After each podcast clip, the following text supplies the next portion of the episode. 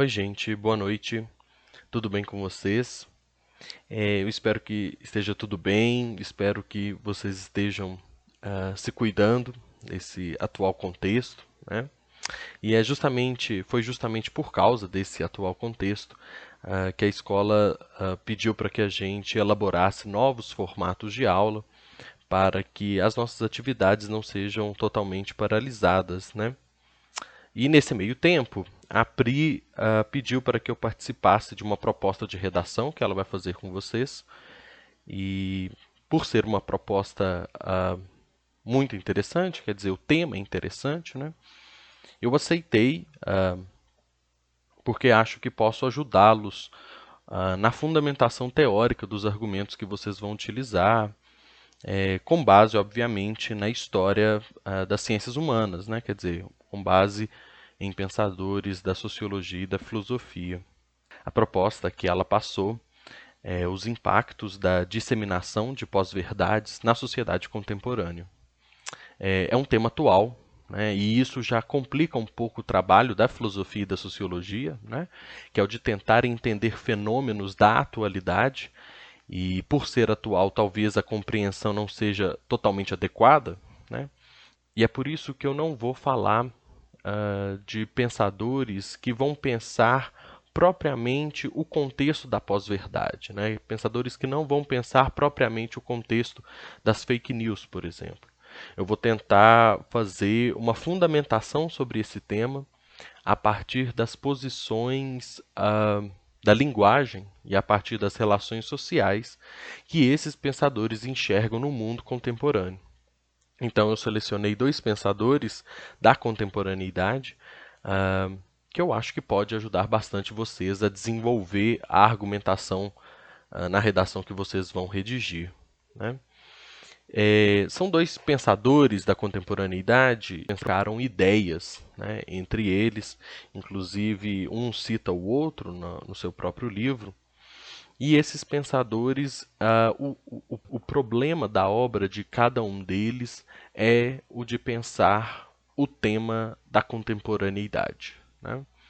Os dois pensadores estão tentando justificar ou pelo menos fundamentar algumas bases para melhor compreender o fenômeno do que eles chamam de contemporâneo ou do que eles chamam de pós-moderno. Então, uh, por isso que eu estou falando desses dois, porque são uh, dois pensadores atuais, né? apesar de não terem vivido para uh, assistir totalmente o fenômeno da internet e desse mundo informacional que a gente está vivendo, mas de certa forma eles já, pre eles já previram né, o que iria acontecer de certa forma. Né? eles já têm algumas noções né, do que, que é essa abundância de informação uh, significa no mundo contemporâneo. Bem, quais são esses dois pensadores? Né? Um deles é, é, um pensador que a gente vai tratar no nosso curso normal de aulas, né? que é um pensador francês, é Michel Foucault. Foucault é, é, um, é um filósofo extremamente importante na história da filosofia. A gente vai tratar dele nas nossas aulas, é, normalmente, é, porque as teses que Foucault elenca nas suas obra, na sua obra vai ser de extrema importância para a sociologia. Uh, então, a gente vai falar de Foucault e o outro pensador que uh, eu elenquei aqui para tentar entender esse fenômeno da pós-verdade, das fake news, é também um, um, um filósofo francês uh, contemporâneo, né, que vai morrer na década de 90, que é Jean-François Lyotard. Né? Foucault e Lyotard são dois pensadores que estão tentando entender as relações de poder na sociedade. Né? Bem, vamos primeiro a Foucault. E por que, por que eu pensei em Foucault para falar sobre pós-verdade? Uh, Foucault, quando vai uh, assumir uma cátedra, né, que é a posição de um professor é, universitário no Collège de France, em Paris, né, na década de 70, ele, ele tem uma aula inaugural, né, e é, o título dessa aula chama-se A Ordem do Discurso. E, nesse, e nessa aula inaugural, Foucault vai uh, pincelar os seus temas mais importantes e tentar é, encaixar na sua teoria filosófica. Né? O problema de Foucault na filosofia é, como ele já falou em várias obras dele, é o de entender o sujeito contemporâneo. É de entender o que ele chama de subjetividade, né? ou seja, aquilo que somos. Como entender aquilo que somos no mundo de hoje? Né? O que, que elementos precisamos para essa compreensão? O, o, grande interesse de Foucault uh, vai ser o de tentar entender as relações de poder. Né? Se a gente volta, por exemplo, a Aristóteles, no seu livro Metafísica, a primeira frase desse livro é, é a seguinte: Os homens têm a tendência natural para o saber. Os homens têm vontade de saber. Né? E, e o que, que Aristóteles quis dizer com isso? Quer dizer, ele quis dizer que a curiosidade é algo que é, é quase que uma tendência natural da humanidade. Né? Nós tendemos sempre a, a saber como as coisas funcionam e por isso nós investigamos. Né? Então nós somos seres curiosos, naturalmente, para Aristóteles, e aí nós vamos sempre investigar para sa saber mais. Né? No século XIX, Nietzsche, uh, que é um autor que a gente já trabalhou, ele vai dizer no início de um livro, que é uh, Além do Bem e do Mal, a primeira frase desse livro vai ser um, comentário irônico à metafísica de Aristóteles. Né? Ao, invés de, ao invés dele dizer que o homem tem vontade de saber, Nietzsche vai dizer o seguinte: que o homem tem vontade de poder. É óbvio que ele não tem vontade de saber. Né? Inclusive, uh, para Nietzsche, né, quanto menos ele sabe, melhor para ele. Por isso que algumas pessoas vão se fingir né, de idiotas, ou pelo menos permanecer idiotas a vida inteira, segundo Nietzsche, porque isso é o melhor para elas. Né? É, então, para Nietzsche, o saber ele não é uma tendência natural do homem. O que é uma tendência natural do homem é o poder. Então nós temos uma tendência para o poder uh, de controlar a realidade, de controlar os outros, uh, que é uma tendência muito evidente na natureza humana. Né? E aí Nietzsche vai desenvolver toda a sua a reflexão filosófica sobre esse conceito, né, que é o conceito de poder. Não sei se você se lembra, a gente trabalhou com ele quando a gente estava falando sobre vontade de poder, né, vontade de potência, enfim. Uh, Foucault ele vê razão tanto em Nietzsche quanto em Aristóteles. Porque ele vai desenvolver um termo que vai ser vontade de verdade. E a vontade de verdade que as pessoas têm, né, que é a vontade de ficar sabendo a verdade, as pessoas só têm devido a uma relação de poder. Né? Então ele meio que mescla o pensamento desses dois grandes filósofos ao dizer que o que causa a vontade de verdade nas pessoas são as relações de poder já existentes na sociedade. Por que, que a vontade de verdade é algo tão influente? Porque quanto mais sabemos né, de algo, esse algo ele vai se tornando realidade. Então, nós temos vontade de verdade porque quanto mais nós vamos sabendo das coisas e dos acontecimentos, esses acontecimentos se tornam reais no nosso mundo. Quando nós não temos vontade, ou pelo menos quando nós não temos a verdade conosco, uh, é como se esse mundo não existisse. O que, que Foucault está tentando pensar? É que a realidade ela está muito ligada com a noção que nós temos de verdade. E verdade é aquilo que nós vivenciamos, é aquilo que nós passamos na nossa vida.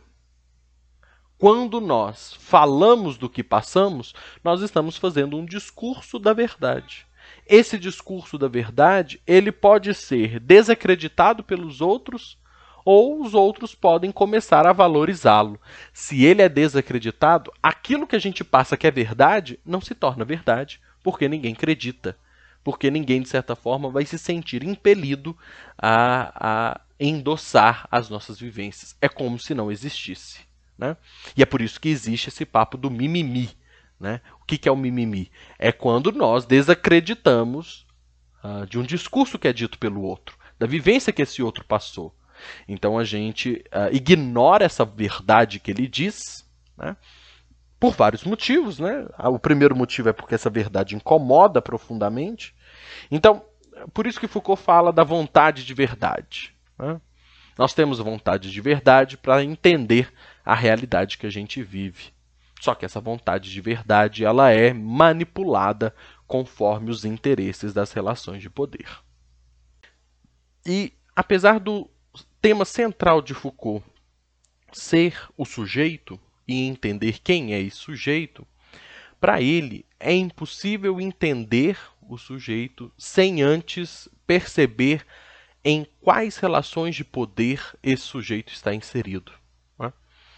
Isso vai fazer com que muitos leitores de Foucault apontem que o tema principal das suas obras não é o sujeito, são as relações de poder, porque em todas as obras de Foucault ele vai falar sobre o poder. Né? Mas uh, ele mesmo se defende dessas críticas falando que o principal tema é o sujeito. Mas para falar do sujeito é preciso falar das relações de poder. Uh, ele vai dizer em, em um livro que não é possível haver sujeito sem antes, a, é, sem antes ter uma relação de poder que vai permitir o surgimento desse sujeito. Então, uh, não existe sujeito se não houver aquilo que causa o aparecimento desse sujeito. E o que vai causar o aparecimento do sujeito são as relações de poder na sociedade. Né? Uh, Foucault tem uh, divide, né, ele consegue dividir e elencar três relações de poder básicas, assim, vamos dizer assim, que é, existe, existe na sociedade. Essas três relações de poder vai conseguir uh, controlar, adequar, vai conseguir ministrar quais são os sujeitos que vão aparecer e o que esses sujeitos vão fazer, né? Qual, qual é o tipo de comportamento desses sujeitos. Então, só para vocês terem uma ideia, a gente vai trabalhar isso melhor nas nossas aulas. Uh, um, um, tipo, né, ele vai fazer uma tipologia dos poderes. Um tipo de poder uh, é o que Foucault chama de poder soberano. O poder soberano é o poder oriundo uh, das leis. Né? É um poder que ele chama de proibitivo. Então, aquele poder que nós temos na formulação das leis, Foucault chama ele de soberano, porque ele diz não às nossas vontades. Né? Todas as leis, as constituições do mundo inteiro ainda têm uh, esses resquícios da soberania né, das antigas monarquias. Então, quem é o rei? O rei é aquele que permite ou proíbe certo tipo de comportamento. E quando ele proíbe ou permite, ele, de certa forma, está uh, tá, tá dizendo o seguinte: é permitido concretizar essa vontade do sujeito ou não é permitido concretizar essa vontade do sujeito. Através da proibição, ele consegue moldar quem o sujeito é. Ele consegue, então, manipular quem o sujeito é. Para Foucault, a proibição é um dos tipos de poder, né? Mas é o tipo de poder menos eficaz, menos efetivo. Por que, que ela é o menos efetivo? Porque quando se proíbe algo, aquilo que é proibido é mais desejado. Né? Então, quando você proíbe o comportamento de uma pessoa, a vontade de exercer aquele comportamento, a vontade não desaparece. Então, ela permanece ali e agora ela cresce, ela se agiganta porque é proibido. Né? Então, é, existe um, o que ele chama de fetiche com o proibido, e por isso que a proibição talvez seja, das tipologias de poder, a menos efetiva, a menos eficaz. Né? Bem, por que, que eu estou dizendo tudo isso? E o que, que isso tem a ver com o tema da pós-verdade? É que, para Foucault, esse sujeito que está submetido às relações de poder é um sujeito discursivo. Né? É um sujeito que fala. Inclusive, a noção que nós temos hoje de lugar de fala né, se deve muito a Foucault. Essa coisa de que é preciso ouvir, por exemplo, o discurso que o pobre, o discurso que o negro, o discurso que uh, o gay, o discurso que as minorias fazem, uh, é, é, preciso né, e é importante ouvir uh, o que, que essas pessoas têm a dizer porque o lugar de fala delas precisa ser uh, não só respeitado, mas é só por causa dessa resistência que essas pessoas oferecem às relações de poder que nós percebemos as relações de poder. Né? Para Foucault, isso é, é, um pouco óbvio. Uh, não, nós, nós não teríamos a possibilidade de perceber as relações de poder se não fosse pelas resistências. Uh, porque se todo mundo se adequasse àquilo que as relações de poder quer fazer, se todo mundo fizer aquilo que é o comando, a gente sequer ia perceber que estaríamos sendo comandados. É só quando alguém resiste ao comando que a gente percebe que as relações de poder existem. Né? Então, essa noção de lugar de fala ela é importante porque esse sujeito que se enquadra a certas relações de poder, ele é um sujeito discursivo, ele é um sujeito que fala. E isso que ele fala importa. Isso que ele fala interessa às relações de poder. Porque imaginem, se o que a pessoa fala é algo que vai de frente às relações de poder, né? é algo que contraria, que contradiz as relações de poder, esse discurso que, a, que essa pessoa fala tem que ser uh, censurado. Né? Então, as relações de poder, através né, do, do sujeito discursivo, vai permitir que certos discursos sejam feitos e vai proibir, vai censurar outros discursos que incomodam, outros discursos que podem minar, que podem diminuir a eficácia do poder. Né? É, isso é evidente, né? A pessoa que tem uma autoridade e se uma outra pessoa tenta questionar a autoridade dela, uh, e se ela tem o poder de calar essa outra pessoa, ela vai calar, né? Para manter o seu poder intacto. Então, é, esse sujeito que fala é um sujeito que interessa muito as relações de poder. Né? E o quanto mais puder ser controlado o discurso dessa pessoa, o quanto mais o sujeito, que é um sujeito discursivo, puder ser controlado no seu discurso, melhor para as relações de poder. Né? Então, o discurso, uh, aquilo que nós falamos, já é algo que já é entremeado, né, vamos dizer assim, de relações de poder. Só a possibilidade de você poder falar né, já demonstra que você venceu algumas resistências. Então, mas que não venceu todas, né? Porque tudo aquilo que eu digo, eu digo por uma razão. Então, quer dizer, agora nessa aula que eu estou falando com vocês, tem várias coisas que eu posso falar mas tem outras coisas que eu não posso. Essas coisas que eu não posso dizer são coisas que as relações de poder não me permitem, me censuram. Né? Então, é, o discurso para Foucault né, vai ser um elemento muito uh, propício para entender as relações de poder na sociedade. Ele vai dizer, em certa parte uh, da sua obra, né, dessa A Ordem do Discurso, é, e aqui eu vou ler um trechinho. Ele vai dizer: o discurso não é simplesmente aquilo que traduz as lutas ou sistemas de dominação. Então, uh, a gente entende isso, né? Que o discurso traduz como as relações de poder se inserem, se inserem na sociedade, né? Mas ele está dizendo que o discurso não simplesmente, não só, né, traduz as lutas ou sistema de dominação. Ele é aquilo pelo que se luta ele é o porquê se luta. Né? É o discurso, a, a gente quer se apoderar desse poder discursivo. Em outras palavras, uh, o discurso ele não só demonstra quem é que está no comando, ou seja, quem é que tem a possibilidade de falar e quem é que, que se cala, né? Ele não só demonstra as relações de poder na sociedade, mas ele é o próprio o próprio objetivo das lutas na sociedade. Lutamos, então, né, existem conflitos na sociedade pela possibilidade de elaborar discursos. Então, uh, isso já demonstra que, de certa forma, as pessoas é, elas querem dizer, elas querem falar. Né?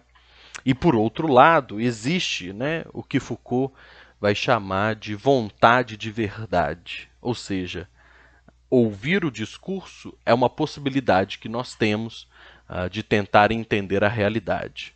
Nós temos então essa vontade de verdade, que é uma vontade de compreender aquilo que se passa na realidade em que vivemos.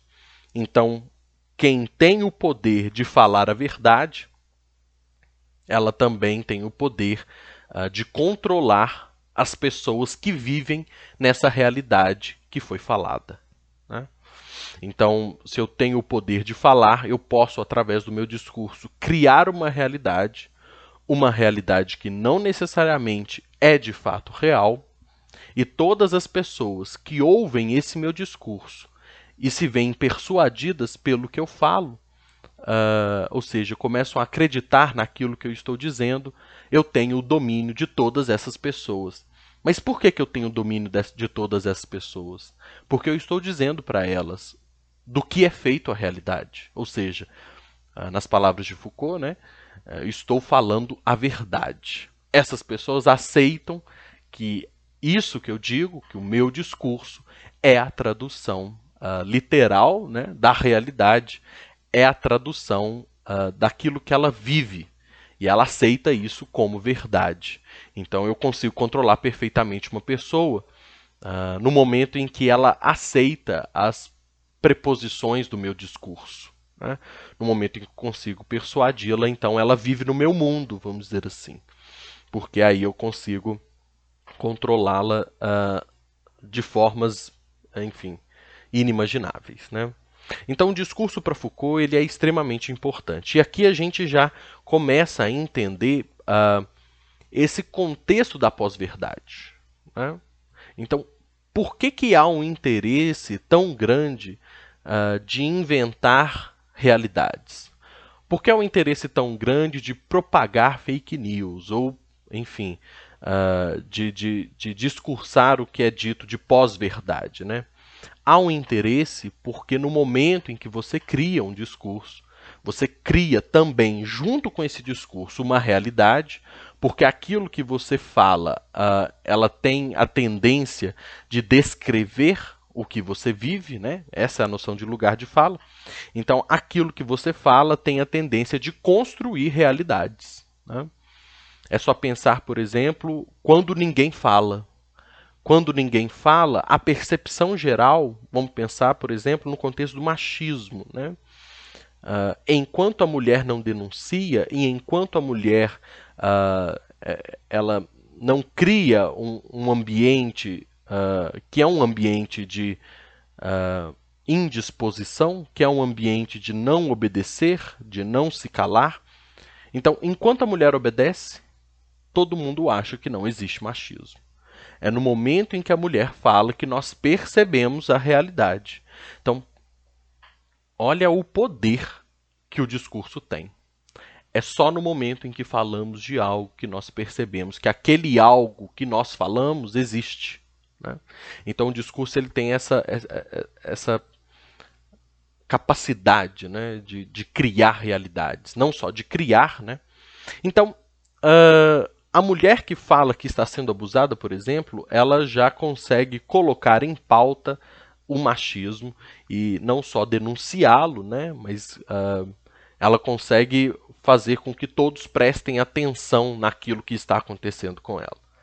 Ali ela está descrevendo a realidade que ela vive. Né? E está tentando convencer outras pessoas de que essa realidade é uma realidade real. Né? Ah, que retundância realidade real. Não é redundância, porque uma vez que a gente cria discurso, nós criamos todos os tipos de realidade. A questão é que algumas realidades elas não são reais. Né? Como assim elas não são reais? Elas não, tradu elas não conseguem traduzir aquilo que acontece na sociedade. Então, a mulher que denuncia que está sendo abusada, por exemplo, ela está criando uma realidade, que é a realidade do machismo, que antes uh, passava-se despercebido, ou seja, ninguém percebia que ele existia. Se ninguém percebe que ele existe, ele não existe. Né? Então ela cria uma realidade, ela faz as pessoas perceberem, e aí ela é capaz de uh, reunir forças para combater essa relação de poder na qual ela está inserida. Então, olha, olha a eficácia do discurso. Então, aqui a gente já começa a compreender uh, por que, que tem um interesse né, uh, e esse interesse é generalizado, quer dizer, várias partes da sociedade partem desse interesse. Uh, então, interesses econômicos, interesses sociais e políticos, de criar realidades que não são reais. Né? De criar discursos que não vão se configurar a partir daquilo que nós temos na sociedade. De criar discursos falsos. Qual é o interesse disso? O interesse, diz Foucault, é, e isso é muito claro para ele, o interesse é o de apropriar socialmente dos discursos. O que, que é uma apropriação social? É quando você consegue deslocar né, aquele que fala ou a mensagem que é falada, né, ou a intenção do discurso. Então, quando você consegue deslocar a pessoa que fala ou a intenção do que é dito para um objetivo que não é o objetivo inicial. Né? Então, você se apropria daquilo que é dito para os seus próprios objetivos. E aí, nessa apropriação, uh, não interessa muito, e as pessoas começam a perceber isso, né? não interessa muito o rigor desse discurso que é feito. O que interessa é o seu grau uh, de aplicabilidade, o seu grau uh, de convencimento. Né? Então, de novo, não interessa muito o que é dito, mas interessa se as pessoas vão crer ou não naquilo que você diz. Então, você cria uma realidade, essa realidade não condiz nem um pouco com o que acontece na sociedade, e você cria essa realidade com a intenção de alcançar os seus próprios objetivos, deslocando esse discurso do seu lugar de fala. Né? Então, de novo, não interessa se isso é verdade ou não. Interessa é o grau de convencimento, é, é o quanto que as pessoas vão se sentir mobilizadas a partir disso. Né? Então, é, por exemplo, quando a gente pega o caso da Marielle Franco, e a Marielle, quer dizer, é uma uma figura política importante porque é uma figura política discursiva, porque ela fala, né? E ela fala e através do seu discurso ela consegue incluir muitas pessoas que são silenciadas. Então, através do seu discurso, muitas pessoas se veem representadas naquilo que ela diz, porque ela tem o poder de dizer, porque ela foi eleita, né? Uh, e depois do assassinato dela, muitas pessoas, né, dado a natureza das relações de poder que nós vivemos na sociedade, muitas pessoas incomodadas com o discurso que ela elabora, tenta fazer o que Foucault diz, né? Tenta silenciar aquilo que ela disse. Como silenciar o que ela disse? Pegando aquilo que ela disse, né? Então, de novo, se apropriando socialmente desse discurso e implantando esse discurso com, o seu, com a sua própria agenda, com o seu próprio objetivo. Então, uh, quando a Marielle tentava, por exemplo, entender a realidade social das pessoas que moram na favela uh, e tentar compreender o porquê né, que algumas pessoas têm vínculos com o traficante, ela estava tentando entender a realidade social, quer dizer, o Estado não chega ali, mas tem uma figura que é uma figura criminosa que oferece segurança para as pessoas que vivem ali. Né? E ela está tentando entender por que, que isso acontece. Isso acontece, a gente sabe, uh, porque o Estado não consegue chegar, através dos seus serviços, né, como educação, saúde e segurança, não consegue chegar no alto do morro. Mas tem uma figura criminosa que vai oferecer segurança, né, que é o traficante. Então, o que, que acontece na apropriação social do discurso? Eu pego esse discurso, esse lugar de fala, isso que Marielle representa, e falo que ela defende bandido. Né? E foi isso que aconteceu depois da sua morte, né? Depois que ela foi assassinada, muitas pessoas começaram a falar, ah, é porque ela é, quer dizer, é, ela é mulher de bandido, porque ela defende, porque e, e tentar a todo momento uh, não silenciar, né, porque silenciar é algo mais difícil, né, censurar, ou seja, uh, apagar aquilo que ela disse é mais difícil, então eu vou pelo caminho que é o de tentar distorcer aquilo que foi dito. Então, uh, a, acontece essa coisa da pós-verdade. Né? É, acontece esse fenômeno social que a gente pode falar de fake news. O que é a fake news? Muitas pessoas falam que a fake news é uma mentira. Ela não é uma mentira. Né? Porque a mentira ela tem a intenção do engano. E a fake news ela não parte dessa intenção. Quer dizer, o objetivo dela não é enganar. Ela engana. Esse é o processo. Mas o objetivo das fake news é apropriar socialmente de um discurso. Né?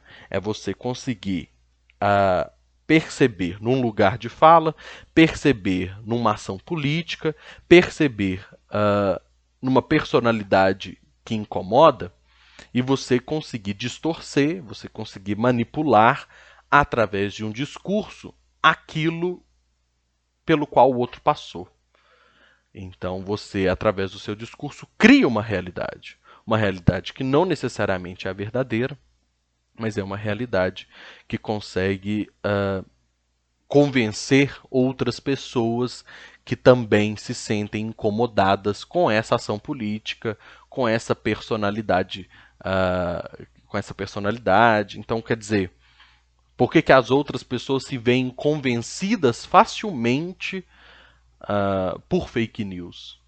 Não é só por uma questão uh, de senso crítico, né? Não é porque as pessoas têm que ter mais senso crítico, mais consciência e checar, né, uh, em sites que conseguem né, fazer essa coisa da checagem dos fatos. Muito, nós temos muitos sites que, uh, que têm esse, esse propósito de desmentir fake news. Né? Mas não é só por uma ausência de senso crítico que essas pessoas acreditam. Elas acreditam porque é conveniente acreditar. Elas acreditam porque elas se sentem ameaçadas com aquilo que foi dito. Então elas vão mentir através dessa elaboração desse discurso falso, elas vão mentir e passar essa mentira né, para os outros, porque elas se veem também como canais de mídia. Então não só ela consegue arranjar uma realidade na qual ela vai se sentir mais confortável, mas como ela consegue repassar essa realidade para os outros. Né? Para outros que são semelhantes a ela, evidentemente. Para outros que se veem na mesma identidade dessa pessoa, que também vão se sentir confortáveis com a mentira que é dita. Então, fake news não é só uma mentirinha que é dita sobre qualquer pessoa, né? E essa mentira ganha proporções gigantescas. Uh, é uma apropriação social de discurso que tenta silenciar, mas, de novo, a gente vai falar isso nas nossas aulas: silenciar é sempre problemático, né? é sempre mais difícil silenciar uma pessoa, mas que tenta minar, que tenta destruir ou que tenta minimizar os objetivos, as intenções que aquele discurso tem ao deslocar, né? ao deslocar a intenção da fala para uma agenda, para um objetivo que é próprio. Né? E aí você cria essa realidade, uma realidade que lhe é confortável, né? uma realidade. E é por isso que você é condescendente com, com as fake news. Não é porque você não tem senso crítico. Né? Na verdade, se a gente for concordar com Foucault, você tem muito senso crítico, porque você percebeu algo que lhe incomoda e, como negação a isso, você consegue criar uma realidade alternativa em que você se sente confortável. Quer dizer, isso é um processo crítico muito elaborado. Então não é só por ignorância, por falta de informação, que as pessoas acreditam nessas mentiras que, que são contadas em correntes de WhatsApp. Né? Uh, é muita ingenuidade a gente achar que com conscientização a gente consegue fazer com que as pessoas tenham mais senso crítico, né? Elas acreditam nessas correntes porque lhes convém. Né? Elas acreditam porque elas se sentem uh, muito confortáveis em acreditar naquilo que é dito. Não só sentem confortáveis, mas têm ainda uh, a a coragem, vamos dizer assim, entre aspas, né? A coragem de repassar essa realidade. E aí, quer dizer, quando uma realidade é acreditada por muitas pessoas, essa realidade que apenas era discursiva, ela começa a se adequar à realidade de fato. Né? Então, ah, para dar um exemplo de novo que a gente estava falando do machismo, né? Uma mulher denunciando não se torna machismo. Né? O machismo, enquanto problema social, só se torna problema quando muitas denunciam. Então aí nós temos né, uma, uma, conjuga, uma conjugação de discursos semelhantes que se adequam à realidade. Então, quando nós temos muitas pessoas falando que ela era, a Marielle era mulher de bandido, nós temos uma conjugação de discursos que se adere à realidade. Né? Então, esse é o perigo. O perigo não é ver muitas pessoas manipuladas, alienadas. O perigo é ver que aquilo que foi dito torna-se realidade. Esse é o perigo do, da, das fake news. Né? Bem, uh, obviamente tem muitos mais, mais elementos que Foucault vai tratar, né? principalmente nesse caso da censura. Uh, Para Foucault, os, as relações de poder têm elementos uh, tem, tem algumas estratégias muito geniais, vamos dizer assim, para conseguir uh, incentivar a pessoa que fala e interditar a pessoa que fala, né? Dependendo do quem, de quem fala e quem diz, as relações de poder elas vão meio que incentivando para continuar dizendo, ou elas vão interditando. Né? E de que maneira ela é interdita? Ela é interdita através da censura, né? que é a, a, o bloqueio uh, mais nítido, mais óbvio uh, da interdição da palavra. Ela é interdita não só na censura, mas ela é interdita ao fazer com que esse sujeito se torne um louco na sociedade. Uh, e esse caso para Foucault é muito interessante porque o louco, né, aquele que é considerado louco socialmente, mesmo que ele diga a verdade, ninguém acredita nele, justamente porque ele é louco. Né? Então, uh, fazer com que o outro se torne louco é uma, dessas, uma das artimanhas que as relações de poder têm para censurar discursos que são discursos que incomodam, né? discursos que podem, uh, que têm a tendência de minimizar essa relação de poder. Né? Então, nós temos essas, esses meios uh, para conseguir barrar o discurso. Né? Tem alguns outros, mas, enfim, esse não é o nosso objetivo aqui. O nosso objetivo é o de tentar entender por que, que existe essa, uh, essa proliferação, vamos dizer assim, de mentiras ditas nas mídias sociais. É, e essas mentiras ditas nas, nas mídias sociais, elas não são uh, mentiras ingênuas. Não se a gente for entender com Foucault. Né? Para Foucault, a apropriação social do discurso acontece sempre em que uma pessoa tenta uh, falsear a vivência de uma outra. Né? Então, ela falseia aquilo que o outro vive, justamente por perceber que as consequências dessa vivência pode uh, ter consequências para si. Né? não é só uma questão de ingenuidade, né? não é só uma questão de uma mentirinha. É, essa mentira que é inventada, né? ela tem objetivos, ela tem uma agenda própria, ela tem uma intenção. E essa intenção é justamente uh, apagar, ou pelo menos diminuir, a resistência às relações de poder. Né? Então, é, a tentativa é de fazer com que todos se adequem àquilo que é dito. Bem, o objetivo é entender as fake news no processo uh, da doença, né, da infecção do coronavírus. Né? E qual que é o objetivo das pessoas uh, ficarem pensando que, uh, ou ficarem eh, transmitindo, né, ficarem repassando nessas correntes de WhatsApp, que isso não é doença nem nada, que isso... A gente estava conversando, inclusive, uh, com alguns professores esses dias, uh, ao perceber que essa doença, é claro que ela, uh, ela tem todo esse caráter da infecção e da epidemia, mas ao mesmo tempo ela pode ser entendida sob viés político-econômico, né?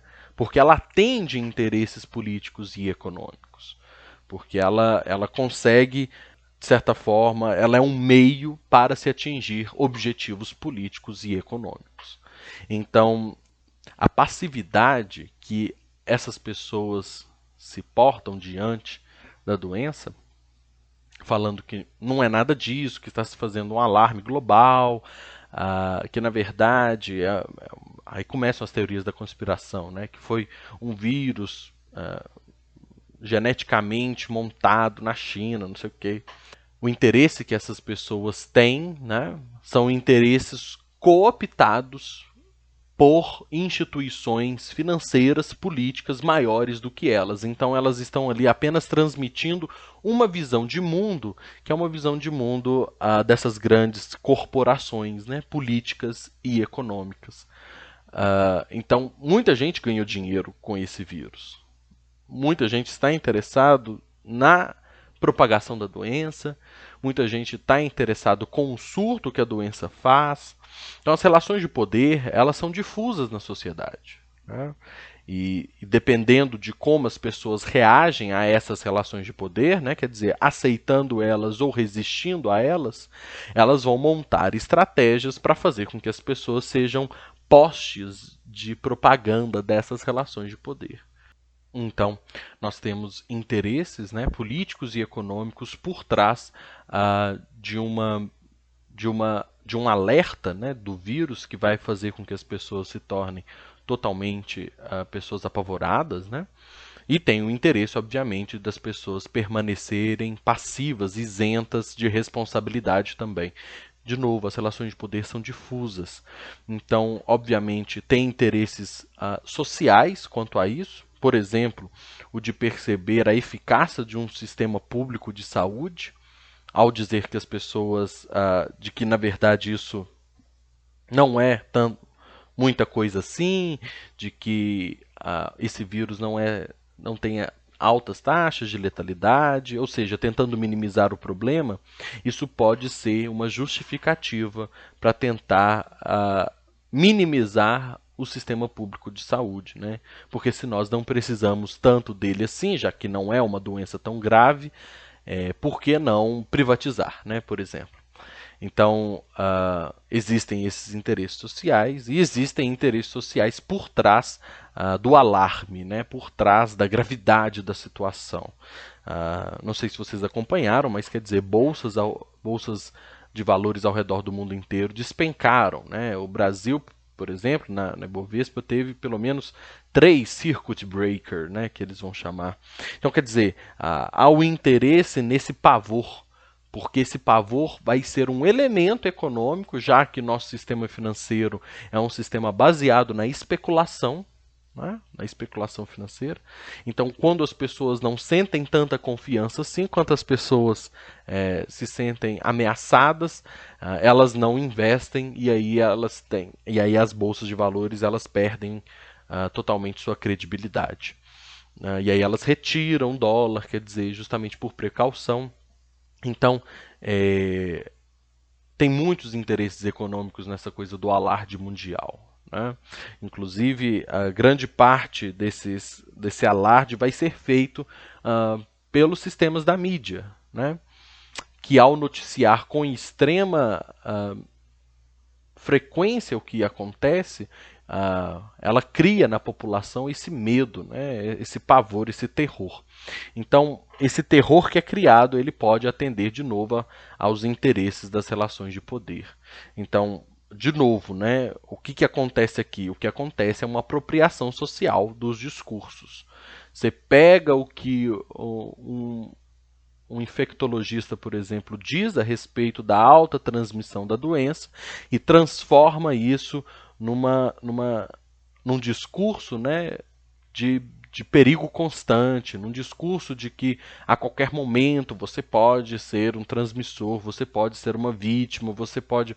Então, quer dizer, uh, você desloca a mensagem que é dita por uma pessoa para a sua própria agenda, para uma agenda econômica, porque quanto mais as pessoas se sentem apavoradas, uh, mais vai existir esse clima de ameaça uh, e num uh, sistema financeiro especulativo, as pessoas não vão ter tanta confiança. Então, uh, percebam, né? tudo é linkado, tudo é uh, parte, na verdade, dessa forma como nós acreditamos nos discursos e em como, esse, em como os discursos são produzidos. Né? Então, enfim, essa é a perspectiva que tem Michel Foucault.